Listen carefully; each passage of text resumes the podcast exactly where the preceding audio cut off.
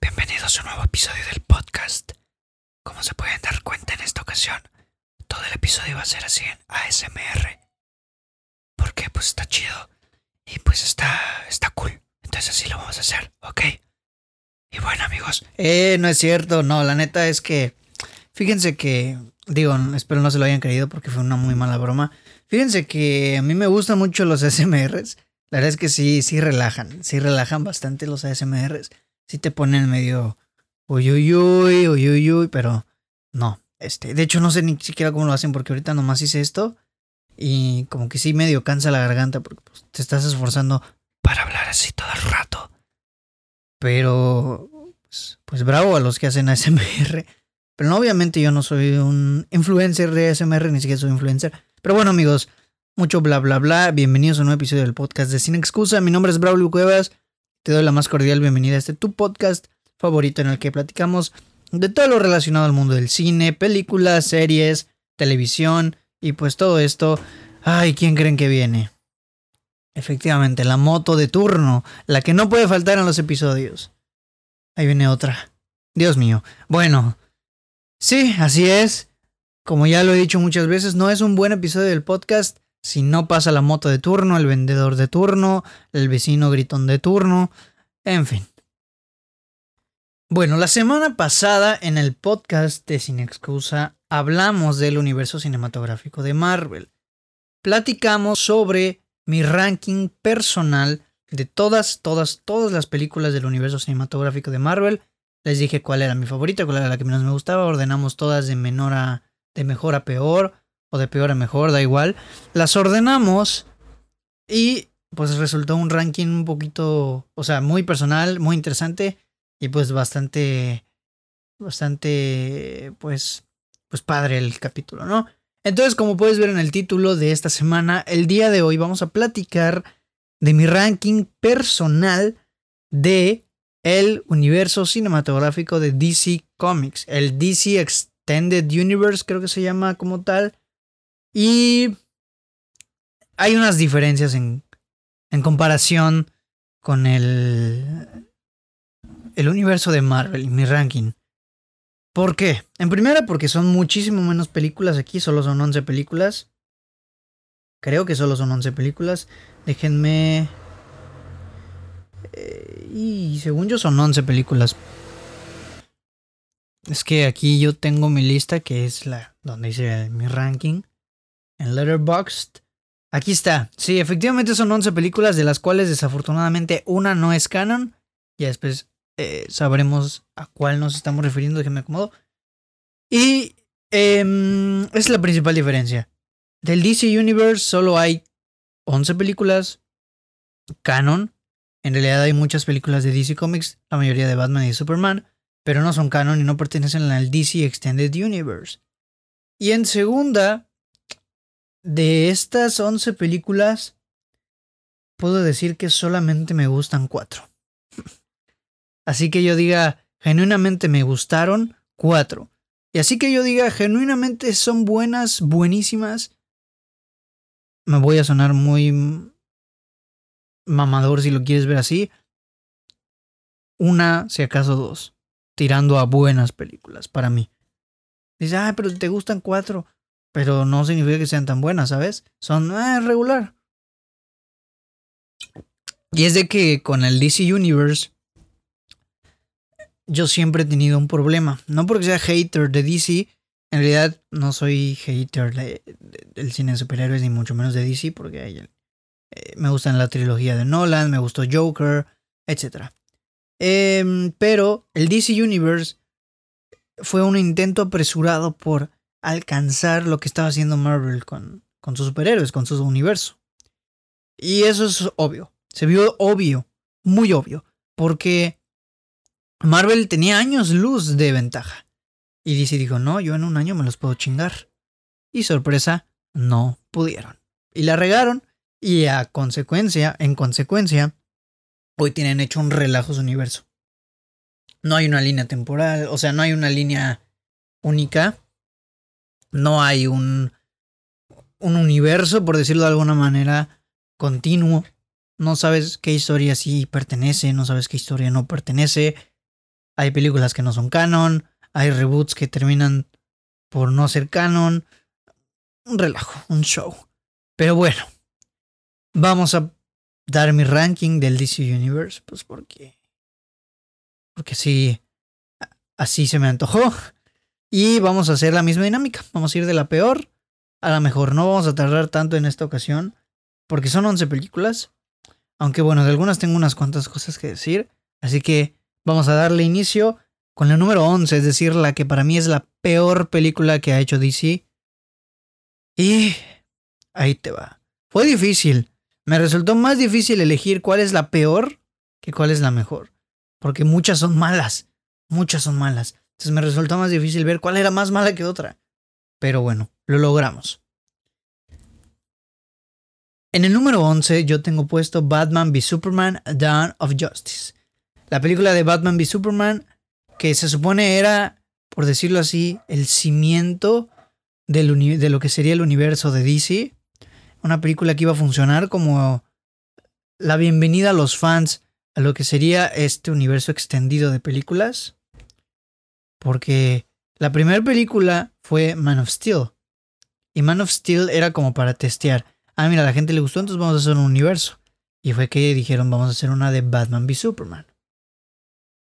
Desafortunadamente la película de Batman v Superman, y esto es completamente personal, para mí es una basura. Una basura absoluta. Y lo digo así drásticamente, una basura absoluta. Si yo le pudiera dar, aquí en Letterboxd se califican las películas con estrellas. El máximo es 5, el mínimo es 1. El mínimo es media, perdón. Si le pudiera dar menos de media, lo haría. O sea, yo no la tengo con estrellas porque me parece absurda, ridícula, eh, mala. Es mala. Es mala. Y mucha gente la defiende. Mucha gente no, es que la película tiene muchas referencias. Que Zack Snyder es, hace referencias y que la fucking shit. Que una película tenga referencias no la hace buena.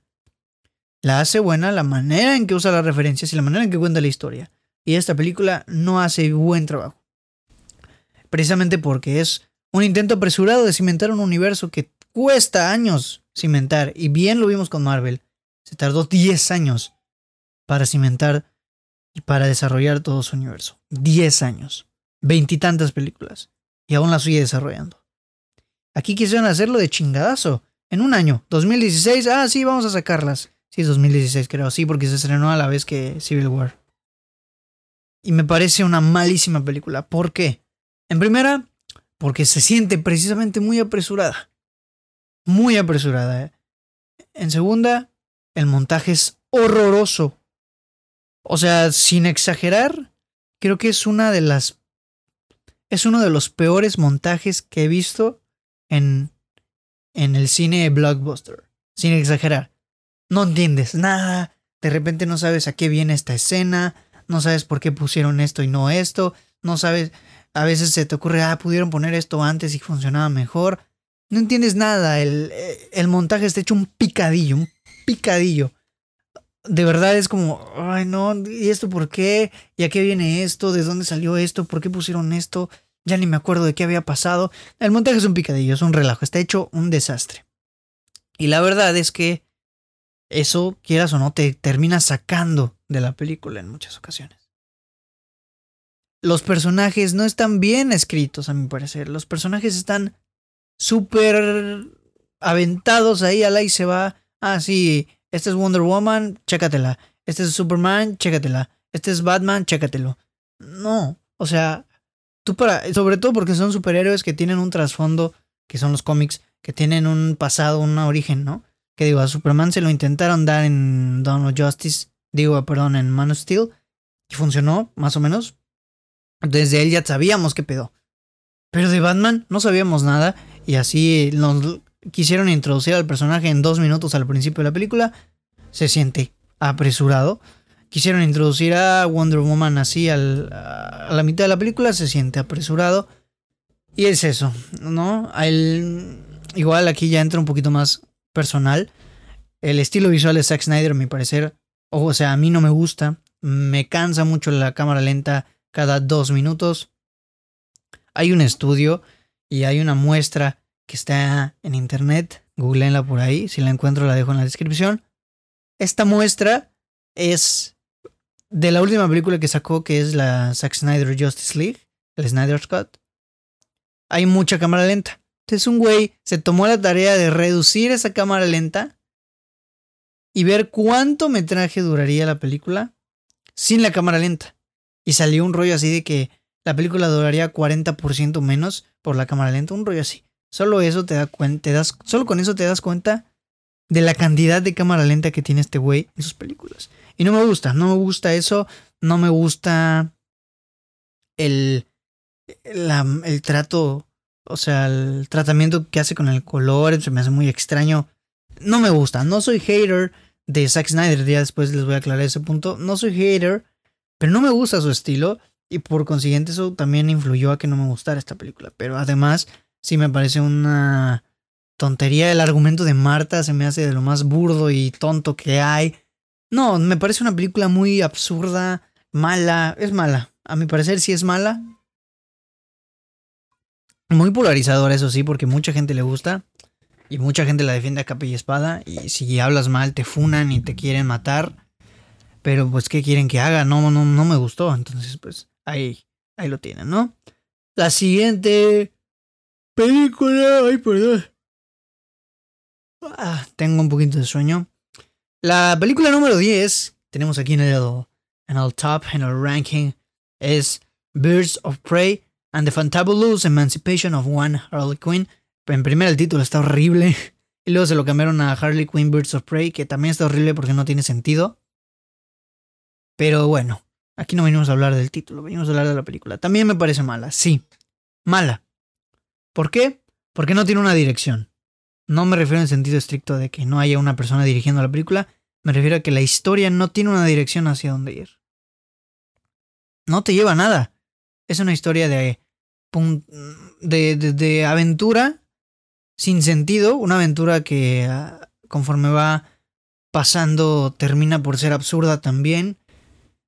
Demasiados ridículos en la película, demasiadas cosas sin sentido, chistes tontos, personajes mal hechos, personajes ridiculizados a lo tonto, como el villano que es este Iwan McGregor, eh, personajes secundarios que no aportan nada. Me pareció una película sin sentido, que no tiene nada que hacer. Lo único que hace es seguir desarrollando el personaje de Harley Quinn y que además yo también siento que lo hace mal porque vamos, o sea, la Harley Quinn que vemos aquí es completamente diferente a la Harley Quinn que vimos en Suicide Squad. Completamente diferente.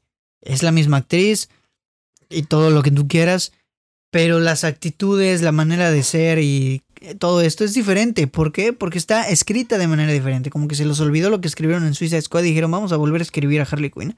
Y eso habla de una mala organización en el personaje, una mala organización narrativa. Y la verdad es que a mi parecer no está bien hecho. No está bien hecho eso. No me gustó la película tampoco. Me parece muy. Me parece mala también. Les digo, estuve peleando entre esta y, ver cuál pongo al final. De última. Le tocó a Batman y Superman. Los que me conocen saben que las odio. Bueno, odio más a Batman y Superman. También saben que no me gustó nada Birds of Prey. Pero bueno, vamos a continuar con el número. Número 9. Suicide Squad de 2016. Esta película es también. Es que son malas. O sea, te lo digo de verdad, son malas. Son, de verdad son, o sea, no se ayudan tantito. Es mala también, o sea. Desarrollo de personajes malísimo. Montaje otra vez terrible. Una edición mala. O sea, para los que dicen, ay, la edición, que no sé qué. Es muy importante. Porque la edición de la película es lo que arruinó al Joker de Jared Leto. A mí en lo personal no me gusta, ¿no? pero pudieron haberle exprimido más y haber sacado más de él gracias a la edición, porque recordaron un montón de escenas y al final hacen que la edición final termina haciendo ver a este personaje que es, eh, ¿cómo se llama? Joker, como un personaje extra que no aporta nada y que no tiene nada que hacer en la película, porque realmente no tiene nada que hacer en la película. Nada. Ponte a pensar. ¿Qué ¿Qué aporta Joker en esta película del Escuadrón Suicida? Nada, nada, no aporta nada, no es ni el villano principal, no es ni un personaje, no es ni miembro del Escuadrón Suicida, nada. Es como la, era la manera que se les ocurrió de introducir al personaje al universo, que al final ni va a suceder porque ya valió, ya valió cake. Nada, no aporta en absolutamente Ay, cómo me encantan estas motos de turno. No aportan absolutamente nada. Los personajes terminan siendo opacados por otros. Hay una mala distribución, hay un mal equilibrio en los personajes, en los miembros del escuadrón suicida. Algunos brillan más, por ejemplo, Harley Quinn, Deadshot, terminan brillando más. Al final, Diablo, terminan brillando muchísimo más que otros. Se te olvida de repente. Y a mí ya se me olvidaron quiénes eran los personajes. Solo me acuerdo de Rick Flag, de Deadshot, de Harley Quinn, del cocodrilo. Ya no me acuerdo de quién más. Boomerang, tal vez. O sea, si hago el esfuerzo me voy a terminar acordando, pero de ahí en fuera, no me acuerdo de nadie más.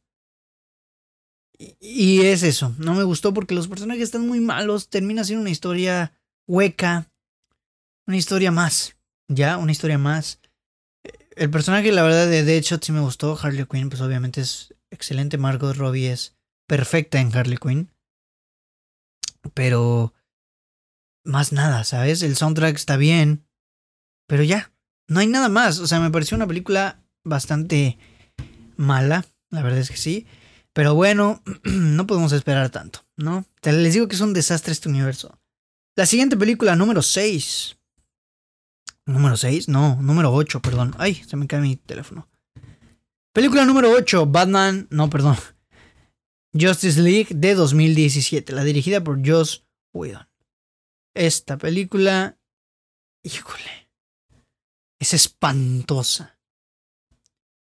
Déjenme decirles algo, a pesar de que eso es un ranking, las cuatro películas que acabo de mencionar, Batman v Superman, eh, Justice League, eh, Harley Quinn y la de Suicide Squad, se dan un tiro para ver quién es más horrible, ¿sabes? Y esta película es espantosísima. El problema que veo en muchas películas sin duda alguna es el montaje, pero aquí la reunión del equipo es horrible, eh, la sobreexposición está a la orden del día, ¿sabes? Sale sobreexposición cada, a cada segundo. Eh, ¿Qué más? Pues eh, la química del equipo no termina por generarse, hay escenas innecesarias, tomas innecesarias del trasero de Gal Gadot. O sea, ¿sabes? No, no, hay muchas cosas innecesarias, muchas escenas que sobran, muchas escenas que no aportan nada. El villano es una basofia. Eh, desafortunadamente trataron mal. Desafortunadamente la versión que estaba haciendo Zack Snyder la agarraron, la arrugaron y la tiraron a la basura. Es espantosa la película de Justice League. Pero espantosa. Horrible. Ay, qué drástico. Sí, soy muy drástico, lo siento. Es horrible. Es una película muy mala porque se concentra mucho en mostrar, mostrar, mostrar imágenes, mostrar golpes, mostrar escenas míticas. Hacer, de pretender ser una película sacada de un cómic. Es muy pretenciosa. Ese es el problema, es muy pretenciosa. Y sí se nota mucho la mano de Warner. Se nota mucho que querían hacer algo para niños. Y así no funciona el negocio, ¿sabes? Os digo, en realidad sí, así funciona el negocio. Pero así no funciona la calidad. Pues a mí la neta es que no me gusta esta película, me parece muy mala. Los que me conocen saben que esta película me, me genera un poco de infección estomacal, me da dolores muy fuertes a veces. Me pareció mala, mala. Pasemos con la 7, porque no quiero tirar tanto hate de Justice League. La número 7 es Wonder Woman, que también es mala. ¿eh? O sea, no digan, ay, no, que está buena. No, es mala. No es tan mala como las otras, pero es mala. Es una película interesante. Es interesante cómo manejan el tema este, el tono que es un tanto bélico. Eso es interesante. Es como una película un poquito más bélica, ambientada en la Primera Guerra Mundial. Interesante, muy interesante. La escena de Tierra de Nadie, la verdad es que está muy buena. Me cansé de ver mucho slow motion también. No, no me acuerdo si antes dije stop motion o slow motion, pero es slow motion, cámara lenta. Pero ¿por qué es mala? Porque es una película que avanza, avanza, avanza, llega un punto en el que empieza a caerse. Tú, tú, tú, como montaña rusa, sube, sube, sube, tum, baja de golpe. Después del segundo, como a la mitad del segundo acto, tropieza la película y se cae y no se vuelve a levantar. La justificación del villano es absurda. El villano no tiene por qué ser el villano. O sea, me refiero, termina siendo el villano porque así funciona en la película, ¿no? Pero no hay un sentido, no tiene sentido. ¿Por qué, es, por qué ese... Bueno, ya se estrenó. ¿Por qué ese güey sería Ares? ¿Qué tiene que ver este güey con Ares? Es un güey que salió en una escena X y terminó siendo el villano. ¿Por qué? No tiene sentido, ¿sabes? Y muchas cosas así de lazy writing que son cosas bien extrañas, súper sacadas de la manga. Además, Galgado, o sea, amo a Galgado, o sea, tiene mucho carisma Galgado, está muy guapísima y lo que tú quieras. Pero no sabe actuar Galgado, güey. No sabe actuar, no sabe actuar. Todavía me acuerdo en Justice League la super escena de Khalil, no. No sabe actuar. Actúa mal, ¿sabes? Es muy demasiado expresiva, pero al grado de que se vuelve inverosímil su actuación. O sea, no te la crees, no te la compras. Es mala actora, mala actora, mala actriz, la neta, a mi parecer. O sea, hay peores actrices, claro está, pero no creo que sea tan buena actriz. No creo que digan, uy, una extraordinaria actriz para ganar el Oscar. No. Y pues quieras que no, eso también influye en la calidad de lo que vas a terminar viendo, porque Gal Gadot es Wonder Woman y la película es de Wonder Woman. Por lo tanto, si vas a una película de Wonder Woman y Wonder Woman es Gal Gadot, vas a ver a Gal Gadot actuando toda la película. Y te la va a regar. Como me pasó a mí. Pero bueno, ese fue el número 7. Vamos con el número 6. Que es su secuela, precisamente Wonder Woman 2000. No. Wonder Woman 1984. Wonder Woman 1984. Es superior a su primera película. No me pareció tan, tan exageradamente mala, pero sigue siendo mala. Superior a la, a la precuela, a mi parecer. Raro porque una precuela, digo porque las secuelas suelen ser poquito inferiores, pero esta resultó ser lo contrario, esta resultó ser un poquito superior. ¿Por qué no me gustó, o más bien por qué no me gustó tanto Wonder Woman 1984? Porque creo que el tono que se le da a la película, o los diferentes tonos que se le dan, son extraños. Es decir, no, no combinan bien, ¿sabes? Hay comedia, hay drama, hay un embrollo ahí medio político, y no terminan de cuajar todos para, para hacer una película como tal, ¿sabes? No termina de cuajar. La verdad es que no me gustó. Al final, así cada, cada vez la pienso y cada vez me gusta menos. Gal Gadot otra vez demuestra que no sabe actuar. Hay una escena, un clip. I need you to give me this town. Que se lo dice al malo. Se ve la boca horrible. O sea, no, no, no, no, no sabe actuar, la neta. Lo siento, Gal Gadot, si escuché este podcast, que yo sé que eres muy fan te quiero mucho, a ver si salimos a tomarnos algo. Yo te puedo enseñar a actuar. Digo, no soy el experto, pero te puedo decir, no, no abras tanto la boca, ¿sabes? Controla tus emociones y tu cara. Ay, no sé. El villano, que es este protagonizado por Pedro Pascal, me parece más o menos muy caricaturesco, pero más o menos. Eh, la villana Chita me parece mala el desarrollo está bien, pero al final termina por ser... Para eso hiciste tanto rollo, ¿sabes? Y al final la película no termina de funcionar para mí. Se supone que es una película que debe funcionar como para darle continuidad y seguimiento al personaje. Y yo siento que la frena un poquito. No me gustó. La verdad es que no me gustó mucho. Hay escenas innecesarias. Hay una primera escena en donde sale Galgado en un supermercado salvando a todos. O sea, Wonder Woman. Al final no aporta nada a esa escena, no tiene sentido ahí, no ni pone ni quita, nada. La pudiste haber quitado perfectamente. Y hay mucho lazy writing, que es esta, cosas muy sacadas de la manga, Dios ex máquina demasiado grotescos. Ah, muchas cosas de ese estilo. Pero bueno, vámonos con el número 5. Número 5. Aquí empezamos a hablar de las películas más o menos. Shazam. Ok. De Shazam no voy a decir mucho, no tengo casi nada que decir. Es una comedia, está bien, como una comedia funciona como un tono diferente a las películas que estamos acostumbrados a ver de DC Comics. Y ya. Creo que funciona más o menos, ¿no? El concepto de Shazam en realidad está muy cool. Y más nada, ¿sabes? O sea, creo que es una película que si de repente te la topas por ahí en la tele, la pones, la ves, la disfrutas un rato, te ríes, jajaja, jijiji, acaba y ya, quitas la tele. No es algo que me encantaría a mí repetir, ¿sabes? Aparte a la pobre nadie la toma en cuenta, ¿sabes? Es como de... Shazam, ahí estás. No aportas nada, ¿no? Eres bien intrascendente. Al final todas las terminan siendo súper intrascendentes porque este universo ya se fue a la caca. Pero Shazam, la pobre, está bien rechazada, ¿sabes? Es como de, ah, ahí estás. Y ya. Más nada, ¿sabes? Pero bueno, vámonos con el número 4. Aquí ya me gustan. No son precisamente buenas. Pero me gustan. Man of Steel, en el número 4, me gusta. Ajá, funciona como una película de Superman. Es interesante. Esta nueva. Este nuevo enfoque que le dio Zack Snyder a esta película de Man of Steel está bastante regular, ¿sabes? es como que interesante ver a un, un, lado que a lo mejor no habíamos visto de Superman.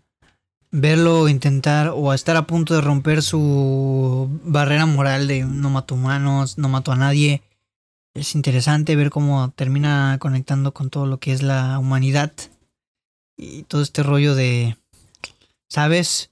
Eh, de la relación de Superman con, con la raza humana. Me pareció muy interesante, sobre todo la relación que hay con Amy Adams y Henry Cavill, la química que hay entre Louis Lane y Clark Kent. Me gustó cómo la empezaron a desarrollar. Es una película, como les digo, muy interesante, bien, ¿no? Funciona como una película de Superman. Funcionó al parecer para dar rienda suelta que se haga el universo. El universo fue el que no funcionó. En fin, pobrecito Zack Snyder.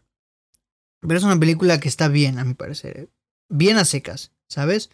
Visualmente me gusta un poco más que las otras de Zack Snyder, aunque sigue teniendo cositas que no me convencen mucho. Efectos visuales, pues muy bien. Henry Cavill es un extraordinario Superman. Henry Cavill nació para ser Superman. Y más nada, no tengo otra cosa más que poder rescatar. Tenemos a Aquaman en el número 3. Vamos a brincarnos al número 3. Este ya es el top 3, ojito. Aquaman en el número 3. ¿Por qué? Porque las otras dos me gustaron más. Aquaman es una película que genuinamente sí me gusta, ¿ya?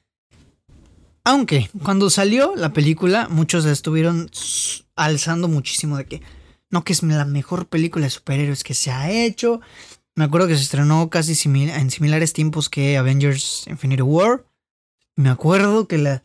No, que es muchísimo mejor que Avengers Infinity War, que es super, superior, se la destrona. No, señores, nada que ver. Avengers Infinity War es infinitamente mejor que Aquaman, a mi parecer. Aquaman me parece que está bien. Igual, Jason Momoa. Eso sí se lo tengo que aplaudir al universo, o sea, a los ejecutivos. El cast del DC Universe está bien. A excepción, a mi parecer, de este güey. Ben Affleck como Batman, que a mí no me gusta, pero bueno, no me voy a meter en esos embrollos. Después haremos un episodio de los Batmans para hablar de ellos, ¿no? Pero Jason Momoa como Aquaman también es extraordinario. Me encantó toda esta exploración que hay del mundo submarino, la adaptación de él a los humanos, sus orígenes, el rollo que hay entre el Atlantis, el CGI, la verdad es que está bien bueno aquí, está bien perro el CGI. La escena en cuando están entrando a Atlantis, que se ven todas las luces debajo del agua, me parece brutal. La pelea de Aquaman, que es la final donde están abajo del agua dándose sus guamazos, también me parece brutal. No, no, no, la verdad es que es una película que está bien, la verdad es que está bastante bien, a mi parecer, me gusta. Y genuinamente es una película que me parece buena, ¿sabes? Es una película que me gustó genuinamente. Así que pues la neta, pues era hora, ¿no? O sea, que sacaran algo bueno. no es cierto. Bueno, no, la verdad, si ya era hora de que nos dieran algo bueno, por lo menos. Y pues nos lo dieron, nos lo dieron aquí en la Ucaman. En el número 2 tenemos a, y se van a sorprender, la Zack Snyder's Justice League. En el número 2, Braulio, no puede ser. Ay Dios, cómo me molestan. Les prometo, les prometo que ya me voy a buscar a un espacio distinto o un estudio profesionalísimo.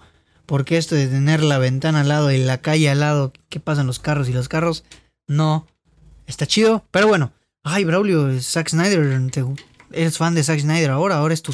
No, para nada.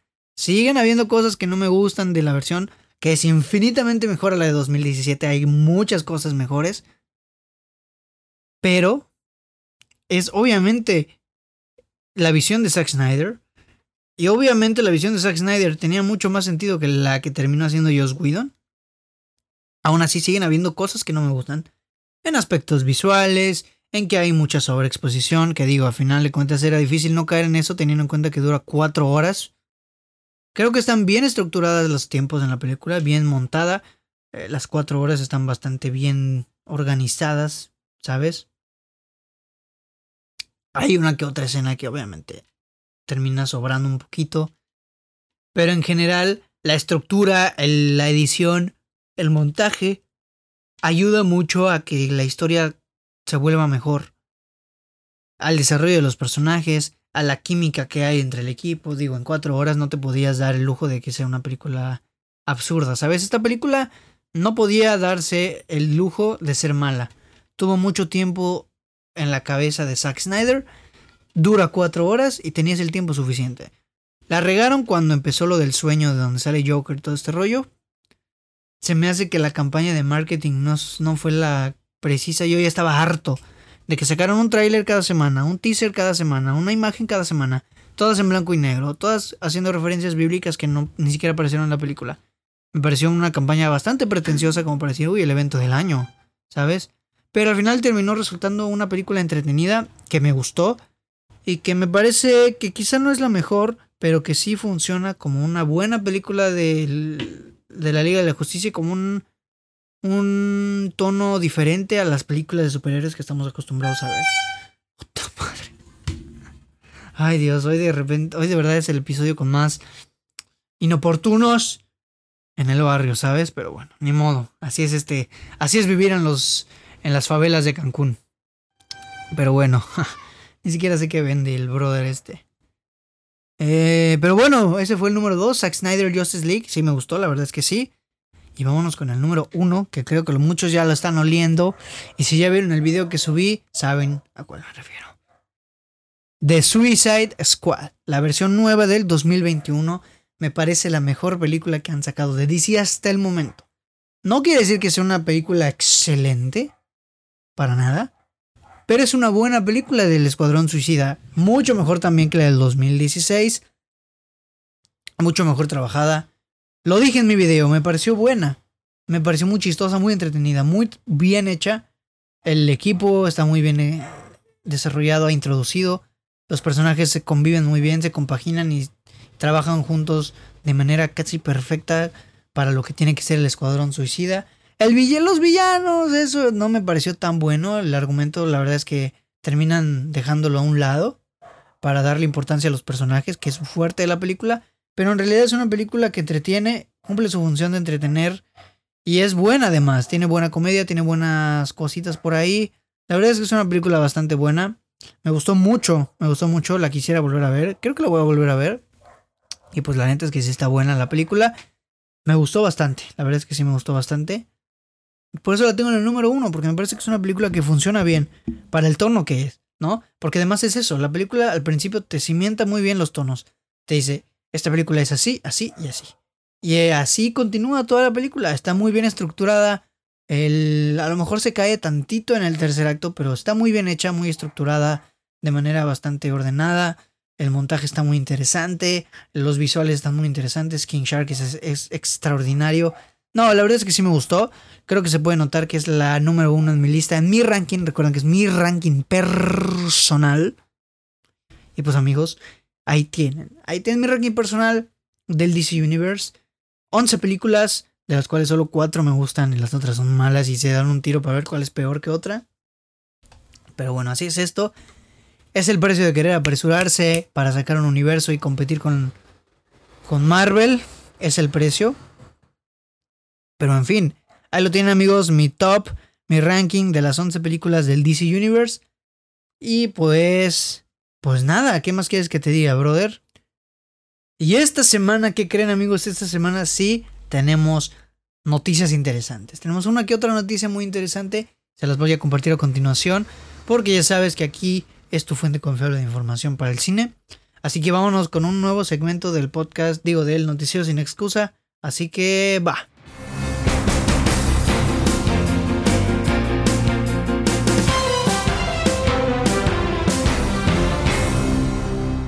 Bueno amigos, bienvenidos a una nueva sección del Noticiero Sin Excusa, una nueva edición. Vamos a comenzar de lleno con las noticias porque son algunas cuantas. La primera, que tiene que ver con Wes Anderson. Se acaban de anunciar dos grandes nombres para los repartos de Wes Anderson de la nueva película, no la de The French Dispatch, sino otra nueva película. Y la primera, el primer fichaje que se anunció es que Margot Robbie se va a sumar al gran elenco de esta película. Margot, preciosa, mi amor, Robbie. Va a trabajar con Tom Hanks, Tilda Swinton, Adrian Brody y Bill Murray. Y después, unos días después, creo que el día siguiente de hecho, se anunció de manera oficial que a este cast increíble de Tom Hanks, Tilda Swinton, Bill Murray, Adrian Brody y Margot Robbie se va a unir también, ¿quién creen? Mi otra novia, Scarlett Johansson. Después del embrollo que hubo entre Disney y Scarlett Johansson, se va a unir al elenco de Wes Anderson, que es un elencazo, es un gran elenco, nombres impresionantes.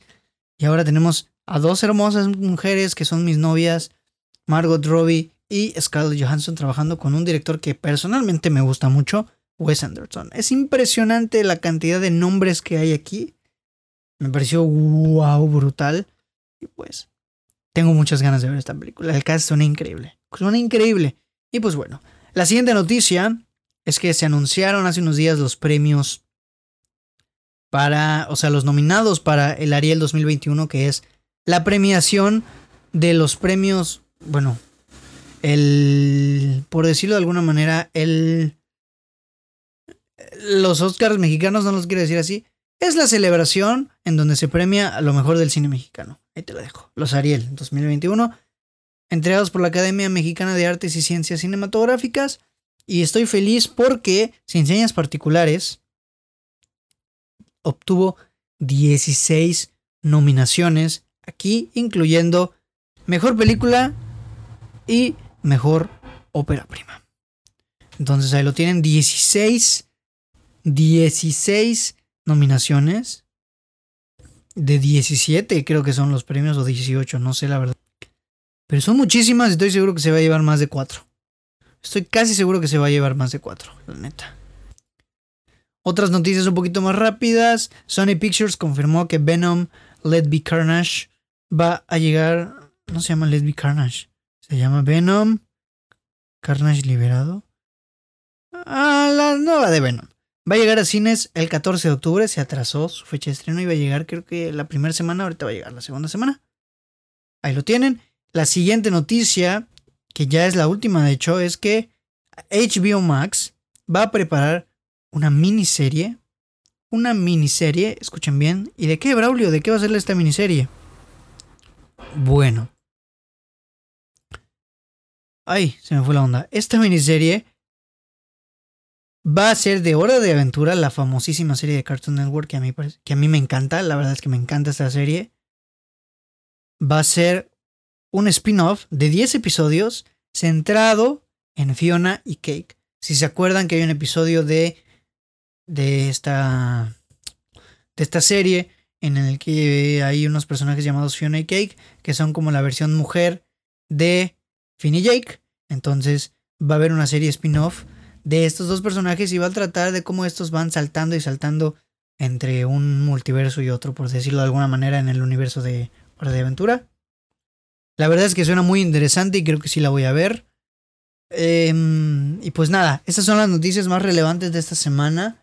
La verdad es que son noticias pues rápidas, interesantes y pues ahí lo tienen. Amigos, su dosis semanal de noticias de cine y de películas. Regresamos con el noticiero sin excusa. La semana pasada no hubo, ahorita sí. Pero bueno amigos, eso fue el noticiero sin excusa y vamos a pasar con la última sección de este episodio que es el, la recomendación de la semana. Va.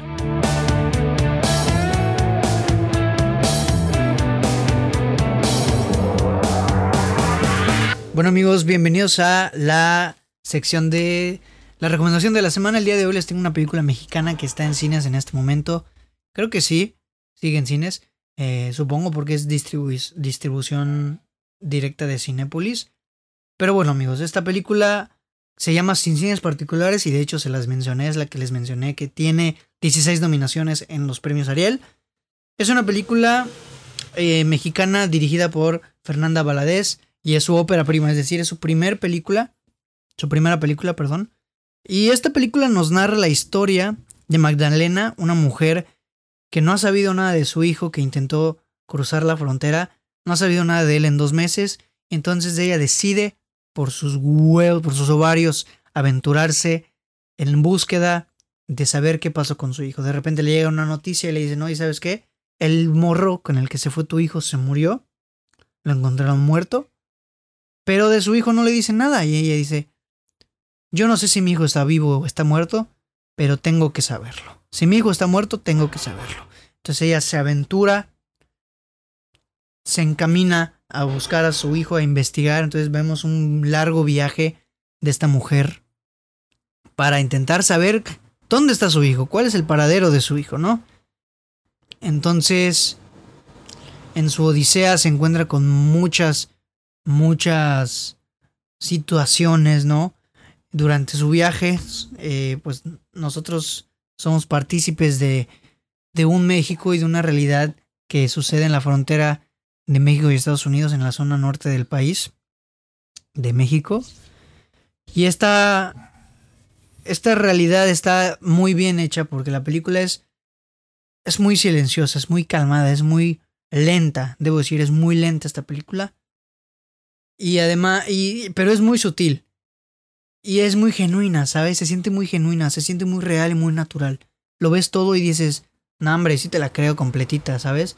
Y es una película muy fuerte, con una, no, no, no físicamente, es muy violenta, narrativamente hablando.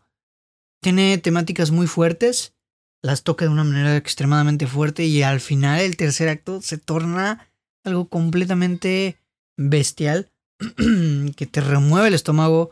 Es una película muy fuerte, pero es una película muy buena. Tiene una fotografía muy bonita y una elegancia o sea, permeada en toda la película que la verdad es que a mi parecer me gustó bastante.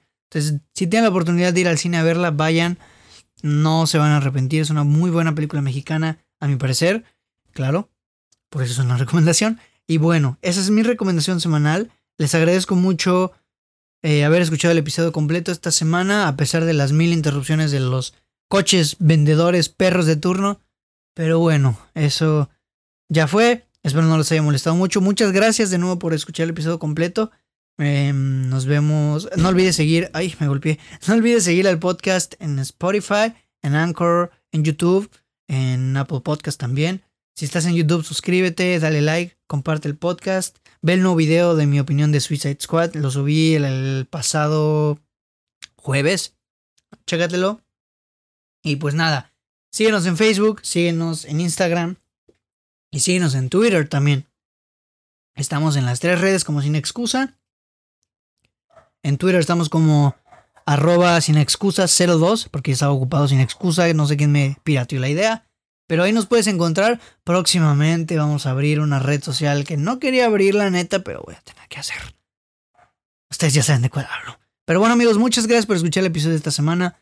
Mi nombre es Braulio Cuevas y te estoy escuchando la siguiente semana, o más bien me estarás escuchando la siguiente semana en un nuevo episodio del podcast de Sin Excusa. Bye.